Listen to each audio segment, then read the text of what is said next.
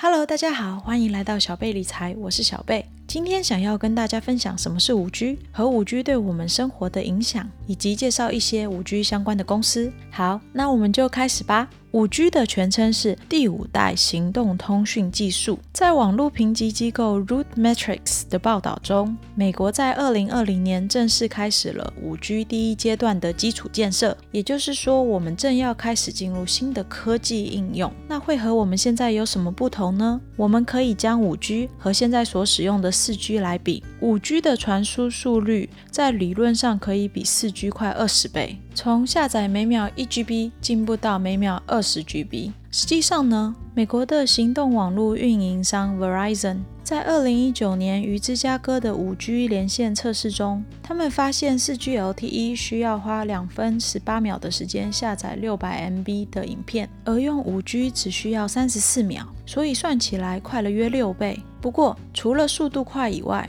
五 G 关键的优点还是在于它高频宽、低延迟的特性。高频宽可以传输大量的资料，低延迟可以让传接资料的反应变快。为了要达到这样的效果，在设计上，五 G 采用比四 G 更短的波长来传输资料，大约是零点二到一点二五公分的电磁波。在这里说明一下，一般通讯工程是用电磁波的频率来描述范围，在这边我把频率转换成波长，并用公分来表示，可以方便大家感受一下五 G 的波长有多短。好。但是短的波长也意味着无线电波在传输时更容易被障碍物阻挡，所以五 G 需要比四 G 建设更多的微型基地台来应付大家对行动通讯的需求。在这个条件被满足后，五 G 的大频宽和更快的传输特性将会使更多的东西可以同时上网被连接起来，这也就是物联网的应用。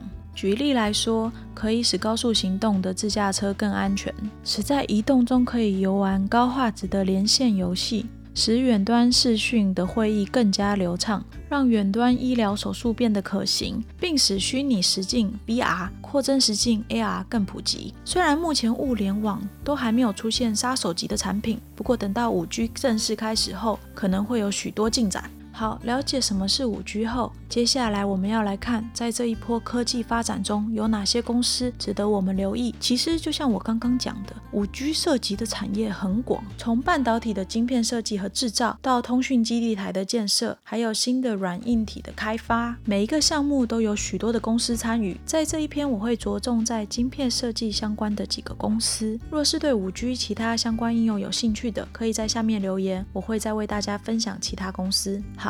在看公司之前，我们先简单看一下五 G 的手机是如何接受讯息的。首先，RF 射频晶片会接受无线电波讯号，接着将讯号传给五 G 数据机晶片，最后再传给行动处理器。好，所以这些晶片到底是谁设计的呢？大家应该已经猜到了。最后两个晶片主要就是高通、可抗。美股代号 QCOM，他们在行动处理器的全球市占率常年保持在第一。在二零二零年 Q1 Android 手机的阵营中，高通保有五十六 percent 的市占率。尽管面临各大厂商的竞争，高通拥有在三 G、四 G 累积的研发实力和生态圈壁垒，使它的五 G 行动数位处理器 Snapdragon 八六五晶片获得多家手机制造商的旗舰机采用。而高通的五 G 数据基晶片是采用外挂于行动处理器的设计，可以同时覆盖多个五 G 的频宽，以应付未来全面进入五 G 时代的需求。由于苹果目前并没有自己的五 G 数据基晶片，虽然他们有说会自己研发或是跟英特尔合作，但是目前都打算先用高通的五 G 数据基晶片。也就是说，高通将会通吃两大手机阵营，在各方面高通都是挺全面的，且占了。绝对的优势，而它的股价目前并不算贵，P/E ratio 大约是二十二，Shiller P/E ratio 大约是二十七，P/E/G ratio 是一点二五。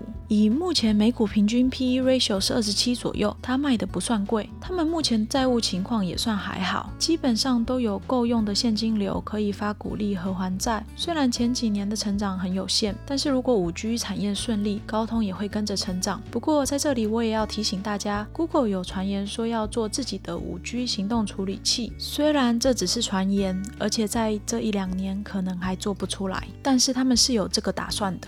不过高通的投资者也不用过分担心，因为高通还是持有大部分的专利，而专利权利金约占他们营业额的十九 percent。所以不管怎样，五 G 的开始，高通都会有它的好处的。好，高通大家可能比较熟悉，就简单的说到这里为止。下一个想要带大家深入来看的是 RF 射频晶片，目前出估是未来成长性非常高的晶片，因为它主要的功能是接收器，所以不管是手机还是任何需要连接行动网。路的装置都需要它。那这个晶片主要是谁做的呢？在讲公司之前，我们先来看一下。其实，在射频晶片模组有四个主要部分：射频功率放大器、滤波器、射频开关、天线调谐器。而每个部分有参与的公司都有点不一样。其中最重要的四个公司分别是 Skyworks Solution、Broadcom、Murata 和 Corvo。以主要供应商来讲，其中只有 Corvo 和 Skyworks。涵盖 RF 射频晶片的所有四个部分，而它们目前的市占率可以用晶片面积或者是成本来分。用 RF 晶片面积来讲，iPhone 高端手机内有较高比例的 Skywork 的产品，但是在其他品牌的手机就没有明显的赢家。如果用成本来讲，iPhone 高端手机内的 RF 射频晶片的成本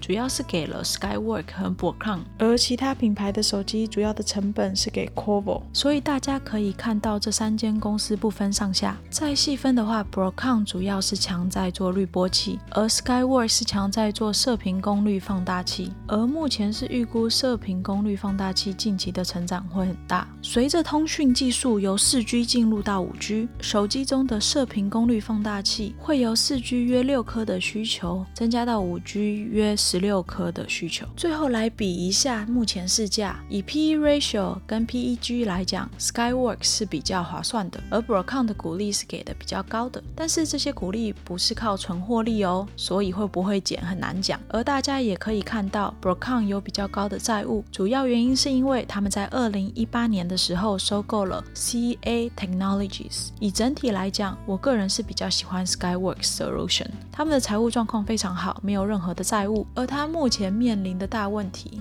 就是川普跟华为的战争，大家可以看到，在贸易战之前，华为的手机用很多 Skywork 的晶片，但是因为川普禁止美国公司卖华为晶片，导致 Skywork 二零一九年的获利下滑，营业额比二零一八年低。另一个问题就是，它目前四十七 percent 的获利来自于苹果，所以会担心如果苹果换单，他们就没戏唱。他们在最近也公布了 Q2 的指引，虽然他们自己的工厂不太受 COVID-19 的。影响，但是因为预期销售量会减低，他们调降了 Q2 约八 percent 的营业额和获利。不过，如果未来五 G 市场一切顺利，所有想得到的行动网络装置都需要射频功率放大器，而不只是手机。也就是说，Skyward Solution 的市场将会变大。好，讲了一堆晶片相关的资料，大家有没有对五 G 产业更了解一些呢？其实五 G 产业公司还有很多，如果大家有兴趣的话，我可以再做一部影片，专讲五 G 行动。网络运营商的相关产业。不过，在最后还是想要简单的跟大家介绍一下一个包山包海五 G 产业的 ETF。